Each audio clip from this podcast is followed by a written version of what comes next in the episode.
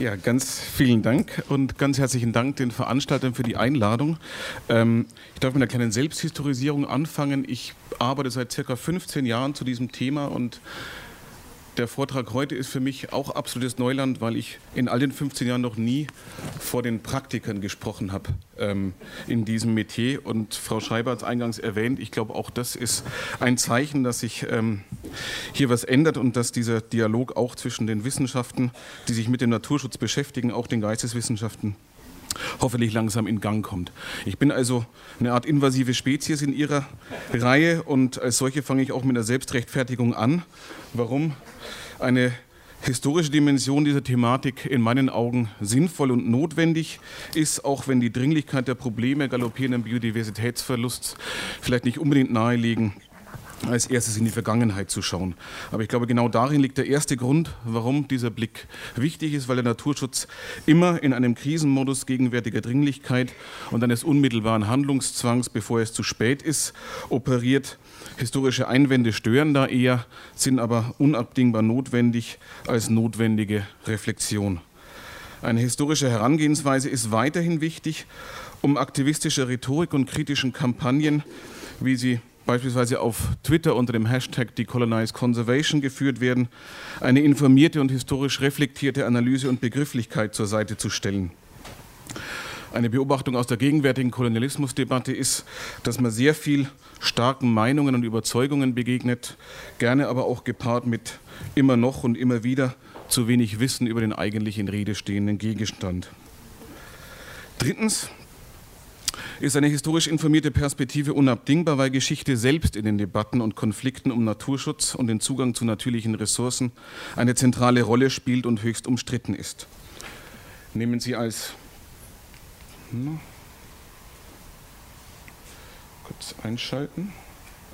Jetzt Nehmen Sie als Beispiel diese gut 20-seitige Broschüre, in der die Zoologische Gesellschaft Frankfurt seit 2015 ihr Engagement in der Serengeti darstellt. Können Sie alle auf der Homepage runterladen.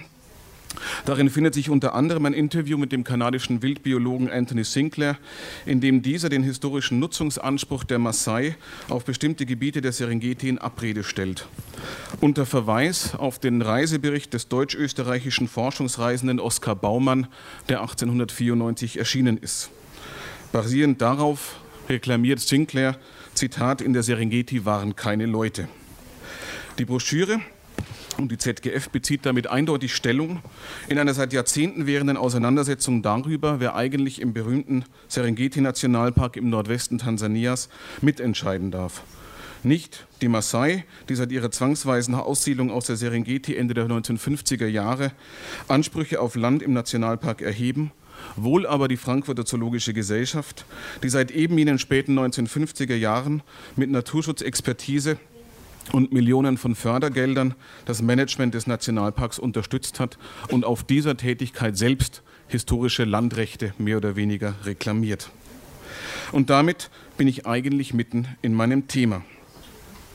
In den folgenden 10 bis 15 Minuten möchte ich Ihnen einen kleinen Crashkurs in Sachen deutscher Beteiligung am afrikanischen Naturschutz geben. Hintergrund des Ganzen sind meine eigenen Forschungen in mehr als 20 Archiven über die deutsche Natur- und Wildschutzpolitik schwerpunktmäßig vor dem Ersten Weltkrieg, die auch als Buch erschienen sind. Und ich werde dieses notwendigerweise kursorische Unterfangen einer Historisierung der deutschen Naturschutzpolitik in Ostafrika in drei Schritten ähm, angehen und mich dabei auf Tansania beschränken, was Ihnen vermutlich allen einigermaßen geläufig ist. Mein erster Schritt und mein erstes Schlaglicht wird liegen auf den Anfängen des modernen Natur- und Wildschutzes in Ostafrika in den Jahrzehnten deutscher Kolonialherrschaft vor 1914. Das zweite Schlaglicht werfe ich dann auf die Veränderungen im Wildschutzregime im Kontext der Unabhängigkeit Tansanias 1961, ehe ich im dritten Schritt dann kurz und exemplarisch die Gegenwart beleuchte, die Ihnen ja allesamt sehr geläufig sein dürfte. Ich beginne also in den 1890er Jahren, als Natur- und Wildschutz im modernen Sinne einer staatlichen Verwaltungspraxis in Ostafrika etabliert wurde. Der ostafrikanische Naturschutz ist ein Kind von Kolonialherrschaft, Karawanenhandel und Großwildjagd. Die Regulierung des Tötens jagdlich oder wirtschaftlich interessanter Tierarten speiste sich erstens aus der Notwendigkeit der Regulierung des seit Mitte des 19. Jahrhunderts sprunghaft angestiegenen Elfenbeinhandels. Elfenbein stellte praktisch die einzige unmittelbar verfügbare Ressource des entstehenden Kolonialstaats dar, der zudem vom symbolischen Kapital der Elefantenjagd und den darüber vermittelten lokalen Allianzen profitierte. Das symbolische Kapital kennen Sie alle aus hinlänglich bekannten ikonografischen Darstellungen der erfolgreichen weißen Jäger, die auf ihrer Beute thronen. Zweitens verdankte sich die Jagd- und Naturschutzgesetzgebung seit den frühen 1890er Jahren der Krisendiagnose eines weltweit zu konstatierenden drastischen Rückgangs der wirtschaftlich und jagdlich interessanten charismatischen Großtierwelt. Entwicklungen in Ostafrika wurden wahrgenommen, beispielsweise vor der Folie der Ausrottung des Bisons in Nordamerika. Entsprechend stand bei der Einführung der ersten Wildreservate ab 1896 auch das Modell des nordamerikanischen Yellowstone Nationalparks Pate. Diese Wildreservate bildeten das räumliche Komplement zu einer Politik der nachhaltigen Bejagung der Wildbestände durch Ausschluss von der Jagd. Und die zwei Parallelen zwischen Yellowstone und den ostafrikanischen Parks liegen zum einen darin in der Wahrnehmung Yellowstones als ein Reservat primär für den, zum Schutz des nordamerikanischen Bisons und die zweite Parallele nicht reflektiert, aber gewissermaßen selbstverständlicher Bestandteil die Ignorierung bestehender Landrechte in diesen als Reservaten ausgewiesenen Gebieten. Ja. Wie gesagt, diese Reservate wurden zuerst 1896 eingeführt. Man kann die relativ schwach erkennen hier auf dieser Darstellung.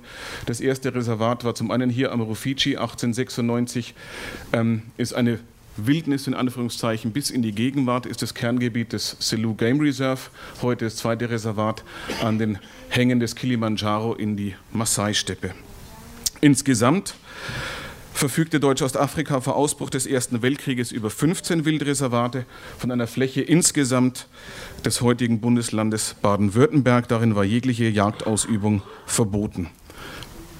Dieses koloniale Wildschutzregime, wie es vor 1914 ähm, etabliert wurde, lässt sich auf sechs Charakteristika bringen. Zum einen und erstens wurden Großsäugetiere, die jagdlich interessanten Großsäugetiere, entdeckt als Zitat die Henne, die, falls richtig genutzt, goldene Eier zu legen imstande war. Dieses Zitat stammt von Karl Georg Schillings. Ähm, der ist in, hier in entsprechender Großwildjägerpose, ähm, führte vier Forschungsexpeditionen nach Ostafrika durch, wurde bekannt dadurch, dass er Fotografien der Tierwelt ähm, erstellte und in Film eigentlich die Rolle von Bernhard Schimmick einnahm, die Schimmick dann 50 Jahre später in den deutschen Naturschutzdebatten spielte. Ähm, was zu der Zeit etabliert wurde, unter anderem über Schillings, war der enge Zusammenhang von exklusiven Jagd- und Wildtiertourismus, Nachhaltigkeit durch Exklusion und Territorialisierung des Naturschutzes in Reservaten. Zweitens verfuhr die entstehende Jagdgesetzgebung entlang der dualistischen Rechtsordnung des Kolonialismus, hatte also die Tendenz und das Ziel, Afrikaner von der Jagd auszuschließen, vom Zugang zu natürlichen Ressourcen auszuschließen, orientierte sich also an der rassistischen dualen Rechtsordnung. Drittens lässt sich von 1914 zwar weder grüne Militarisierung noch Umsiedlungsmaßnahmen explizit für den Naturschutz konstatieren, doch erfolgte die Identifikation der als Reservate ausgewiesenen Gebiete häufig im Zuge kriegerischer Expeditionen bzw. die ähm, permanent geführten Kolonialkriege sorgten vielfach für die menschenleeren Landschaften, die als Reservate zum Wildschutz dann genutzt wurden. Am eklatantesten im Gefolge des Maji-Maji-Kriegs 1905 bis 1907, im Anschluss daran wurden die Reservate in der Kriegsregion substanziell ausgedehnt und territorial teilweise verdoppelt. Viertens erfolgte die Ausweisung der Reservate üblicherweise nach einem relativ simplen Wild ist gleich Wildnis-Nexus, der auf die Präsenz von Großwild reagierte mit der Lesart, dass hier unberührte ursprüngliche Natur vorhanden wäre. Bestehende Humanökologien wurden ignoriert und lebende Landschaften zu Wildnissen reduziert. Fünftens formierte sich bereits vor dem Ersten Weltkrieg jene Konstellation aus zentralisierten, nach außen, in dem Falle Berlin, verantwortlichem Staat, westlichen im konkreten Falle deutschen Lobbygruppen für Wildschutz und einer marginalisierten Lokalbevölkerung, die sich als Konstellation insgesamt für das Naturschutzregime in Ostafrika als dauerhaft prägend erweisen sollte. Die Advokaten und Experten für das wilde Tier um 1900 waren dabei Jäger oder andere tieraffine Gruppen wie Zoologen und Zoodirektoren, eben Leute wie Schillings. Sechstens schließlich sollte sich die von den Deutschen gelegte Grundlage der tansanischen Naturschutzinfrastruktur als langfristig folgenreich erweisen. Sie wurde von den Briten weitgehend übernommen und dann ausgebaut. Wie erwähnt, dieses Reservat von 1896 besteht im Kern bis in die Gegenwart. Abschließend Naturschutz lässt sich also nicht begreifen, wie das gerne von apologetischer Seite ähm, ins Feld geführt wird, als das Gute oder eines der wenigen progressiven Feigenblätter in einem ansonsten aus heutiger Perspektive abzulehnenden rassistischen Kolonialsystem. Es war ein integraler Bestandteil kolonialer Rationalitäten. Wild war eine Ressource und Einnahmequelle des Kolonialstaats und Reservate wurden etabliert als Teil kolonialer Land- und Bodenpolitik, die auf die Belange zumal von nomadisierenden Gesellschaften keinerlei Rücksicht nahmen. Damit springe ich in die frühen 1960er Jahre, als das Land zunächst als Tanganyika 1961 seine Unabhängigkeit gewann. Der sich abzeichnende Machtwechsel sorgte bei europäischen und nordamerikanischen Jägern, Naturschützern und Wissenschaftlern für manifeste Ängste, dass die tansanische Regierung nach der Unabhängigkeit Nationalparks und Reservate als Ausdruck kolonialen Zwangs und Unterdrückung abschaffen würde. Doch das Gegenteil war der Fall. In Tansania wurde die Zahl der Nationalparks bis Ende der 1960er von einem, der Serengeti, auf sieben erhöht. Die Regierung, im konkreten Fall Julius Nyerere als erster Präsident, die Regierung eignete sich das Zwangs- und Unterdrückungspotenzial des Naturschutzes an und handelte und begriff sich als grüner Staat, der seinen Wildreichtum und seine Naturschätze als Grundlage und Motor wirtschaftlicher Entwicklung nutzte und weltweit vermarktete. Einen nicht unwesentlichen Anteil an dieser Entwicklung hatte der Ihnen allen hinlänglich bekannte Frankfurter Zoodirektor Bernhard Cimek. Cimek war Ende der 1950er Jahre eher zufällig in die Debatten um die Grenzziehungen des Serengeti-Nationalparks geraten verhalf dem Park und seinen saisonalen Tierwanderungen. Durch den Film Serengeti darf nicht sterben zu internationaler Berühmtheit. Und agierte als kolonial vermeintlich unbelasteter ehrlicher Makler in den tansanischen Naturschutzdebatten der 1960er Jahre und gewann dabei das Vertrauen von Präsident Nyerere. Und während Chimek öffentlich die Wichtigkeit der Akzeptanz des Naturschutzes durch die Afrikaner selbst propagierte, finanzierte er über seine zoologische Gesellschaft die militärische und technische Aus- und Aufrüstung der Park Ranger sowie Umsiedlungsmaßnahmen im Zuge der Erweiterung auch weiterer Nationalparks in Tansania. Auch hier wieder einige Stichpunkte. Ich beschränke mich diesmal auf drei ähm, charakteristische Entwicklungen in den 1960er Jahren. Zum einen mit dem Rückzug der Kolonialregierung traten internationale Organisationen wie IUCN und UNESCO auf den Plan in ihrem Gefolge neue westliche NGOs, die Frankfurter Zoologische Gesellschaft, der WWF, als damals noch sehr stark von der Großwildjagd geprägter Herrenclub, Club, trat in Ostafrika auf den Plan ebenso die African Wildlife Foundation. Diese Organisationen finanzierten Forschung, Konferenzen, konkrete Schutzmaßnahmen, Technik und Infrastruktur oder auch Plakatkampagnen, die die touristische Wertschätzung der Wildtiere des Landes als Eigenschaft des modernen tansanischen Bürgers zu feiern versuchen. Das hier heißt, Menschen auf der ganzen Welt schätzen unsere Nationalparks, lasst uns stolz darauf sein. Also eine Erziehung zur Wertschätzung des Großwildes nach westlichem Vorbild wurde Teil der postkolonialen Erziehungsmission. Zweitens wurden Nationalparks und Reservate nunmehr zu Städten ökologischer Freilandforschung und in ihrem Management durch Wissenschaft unterstützt. Waren es anfangs die Jäger, die als Experten des wilden Tieres auftraten, waren es nun die Ökologen, Wildbiologen und Verhaltensforscher, die mit ihren Forschungen das Verständnis der Parks als Ökosysteme ähm, forcierten und unterstützten. Ist hier ein Bild, ähm, die Forscher aus dem Serengeti Wildlife Research Institute mit Präsident Nyerere auf einem Fieldtrip. Und drittens wurde der Schutz der afrikanischen Tierwelt nun nicht mehr als imperiales, sondern als universales Erbe der Menschheit plausibilisiert.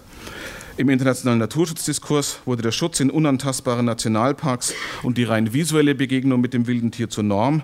Großwildjagd als Nutzungsform wurde hingegen als Relikt imperialer Männlichkeit geächtet und verschwand vorübergehend aus dem Arsenal legitimer Nutzungsformen. In Tansania wurde die Jagd in den 1970ern vorübergehend, in Kenia seit 1977 ganz verboten. Damit ein letzter Sprung in die Gegenwart, die in der kritischen Umweltgeschichte gerne als ähm, Conservation unter neoliberalen Vorzeichen bezeichnet wird. Ähm, ich versuche es ganz kurz zu machen. Das ist eine Phase, die gekennzeichnet ist einerseits durch eine neuartige Form der Organisation und Mobilisierung der von Naturschutz betroffenen Communities, vor allem unter dem Schlagwort der Indigenität versuchen, ähm, die pastoralen Gruppen in Maasai ihre Landrechte zu reklamieren. Ihre Indigenität wird allerdings von der Regierung nicht anerkannt, die sich auf den Standpunkt stellt, ähm, sie kenne in Tansania nur Bürger. Ähm, das ist eine Entwicklung. Die zweite Entwicklung war seit den 1980ern ein Paradigmenwechsel hin zu Community-Based Conservation hier eine Visualisierung dieser Art des Naturschutzes auf der Webseite der Zoologischen Gesellschaft Frankfurt, mit der versucht wurde, die über Jahrzehnte ausgeschlossene Bevölkerung an den Rändern des Parks, auch die ausgesiedelte Bevölkerung, ähm, für den Naturschutz zu gewinnen, auch um Wilderei zu reduzieren, beziehungsweise die Kontrolle der Park Authorities auch auf die Gebiete jenseits der Grenzen auszudehnen. Und damit einher gingen allerdings in Tansania neue Konflikte durch die Öffnung des Wildlife-Sektors für ausländische Investitionen. Der notorischste Fall ist die königliche Familie der Vereinigten Arabischen Emirate, die ähm, ein Jagdreservat in der Nähe der Serengeti eingerichtet hatte und es über Jahrzehnte Konflikte mit der betroffenen ähm, Bevölkerung dort äh, hervorrief. Es war ein Beispiel für die anfangs wenig ähm, beachtete Rückkehr der Großwildjagd als touristischer Trophäenjagd oder als Form, wie es in der entsprechenden ähm, Verlautbarungsliteratur heißt, Sustainable Utilization of the Wildlife Resource. Wenn davon die Rede ist, ist meistens Touristenjagd dahinter. Dann in jüngster Zeit und teilweise diesen Entwicklungen widersprechend ist die verstärkte Militarisierung, die mit äh, Sicherheit nachher noch ausführlich Thema sein wird, sowie in Tansania in den letzten Jahren neue groß angelegte Infrastrukturprojekte, die auf Süd-Süd-Kooperationen nutzen und in denen die westlichen Naturschutzakteure entsprechend mit ihren Anliegen unter Druck geraten. Naturschutz insgesamt ist in Tansania also nochmal deutlich komplexer und komplizierter geworden. Und mittendrin bewegen sich seit Jahrzehnten WWF, ZGF, GIZ sowie die KfW als Institution der bundesdeutschen Finanzhilfe. Zur Illustration von deren schwieriger Rolle sei abschließend kurz auf das Jüngste Engagement in Tansania verwiesen, das ZGF und KfW seit 2015 in der Serengeti aufgelegt haben. Es trägt den Titel Sustainable Management of the Serengeti Ecosystem, hat ein Volumen von 24 Millionen Euro, die zum größten Teil von der KfW kommen. Und ich werde nicht auf die Einzelheiten eingehen, nur so viel die Ziele dieses Projekts einerseits die Communities ähm, zu integrieren in die Naturschutzmaßnahmen, andererseits aber die Integrität des Parks zu gewährleisten und zu verstärken, was übersetzt immer heißt Waffentechnologie, Ausrüstung für die Ranger, ähm, Verstärkung der Grenzkontrollen sind in der Vergangenheit konfligierende Projektziele gewesen, sind es insgesamt noch heute. Dieses Projekt ist gekennzeichnet zum einen dadurch, dass die deutschen Durchführungsorganisationen immer noch deutlich näher den Institutionen und Akteuren des tansanischen Staats und seinen ähm, der Nationalparkbehörden und so weiter verpflichtet ist als der örtlichen Bevölkerung. Und zweitens sind diese Projekte mittlerweile auch in dem Sinne selbstreflexiv, dass die ZGF im Grunde die Schäden und die Konsequenzen der früheren eigenen Naturschutzpolitik nunmehr zu bearbeiten und zu mildern versucht. Entsprechend gering ausgeprägt ist häufig das Vertrauen der betroffenen Communities und es gab einen kleinen Skandal 2017, als bekannt wurde, dass ein Teil dieser versprochenen Fördersumme abhängig gemacht wird von der Abtretung eines ähm, großzügigen Stückes Land im Quellgebiet des Grumeti-Flusses, der für den Nationalpark wichtig ist. Ähm, Rede war von 1500 Quadratkilometern. Daraufhin gab es Proteste. Hier ist ein Bild eines solchen Protests von 2017 und auf dem Plakat dieser Maasai-Frauen ist zu lesen: District Council don't receive money from the Germans because it is death to us. Es ist schwer vorstellbar, dass Vertrauen und Kooperation der lokalen Bevölkerung durch solche Aktionen im Stile von Dürrenmatts Besuch der alten Dame mit dem dicken Geldschein zu wedeln, ähm, sich tatsächlich gewinnen lassen. Lassen Sie mich abschließend kurz zusammenfassen. Deutsche Akteure sind seit über 100 Jahren in oft substanzieller Weise am Wild- und Naturschutz in Tansania beteiligt. Sie haben die Naturschutzverwaltung des Landes aus der Taufe gehoben, spielten eine substanzielle Rolle beim Ausbau der Schutzflächen seit den 1960er Jahren und gehören seither zu einem der wichtigsten Akteure und Geldgeber des tansanischen Naturschutzes. Daher ist es höchste Zeit, dass die deutsche Gesellschaft und deutsche NGOs ihre Rolle innerhalb des ostafrikanischen Naturschutzregimes kritisch reflektieren. Mein Vortrag hat hoffentlich gezeigt, welche langlebige Kontinuitäten den staatszentrierten Naturschutz in Tansania seit über einem Jahrhundert charakterisieren. Dazu gehören erstens eine transnationale Governance-Architektur, die bestimmt ist von finanziell und diskursiv mächtigen westlichen Naturschutzakteuren, einem starken Zentralstaat sowie einer nach wie vor marginalisierten ländlichen Bevölkerung in jenen Gebieten, in denen Naturschutz tatsächlich stattfindet. Eine weitere Kontinuität liegt zweitens in den Stereotypen von Naturschutz und Tourismus gleichermaßen mobilisierten Bildern einer vor allem von Tieren bevölkerten Wildnis oder dem Feindbild des schwarzen Wilderers, der sich an unseren geliebten Tieren vergreift. Hier einige Beispiele. ZGF ist einfach ein wunderbares Arsenal für ähm, diese Herangehensweise. Die Werbung mit der eigenen Geschichte, der klassische Sonnenuntergang mit Akazie und der Stereotyp des schwarzen Wilderers, in dem Falle aus einer WWF-Kampagne. Die vermutlich folgenreichste Kontinuität liegt schließlich im fortgesetzten Ausschluss der afrikanischen Bevölkerung, insbesondere der teils nomadisierenden Gesellschaften im Nordwesten des Landes. Deren Landrechte und Stimmen werden nach wie vor weitgehend missachtet, in der nationalen Naturschutzpolitik ebenso wie in der internationalen Naturschutzkommunikation. Und wer den Begriff für angemessen hält, kann diese notwendigen Veränderungen und die Arbeit an diesen Kontinuitäten und Asymmetrien gerne als Dekolonisierung bezeichnen. Dennoch möchte ich vor einer vereinfachenden Gleichsetzung von Kolonialismus und Naturschutz oder vor einer Überbetonung von Kontinuitäten warnen, damit wichtige Verschiebungen und Veränderungen nicht übersehen werden. Dazu gehört beispielsweise die Verschiebung der Finanzströme im kolonialen und postkolonialen Naturschutz.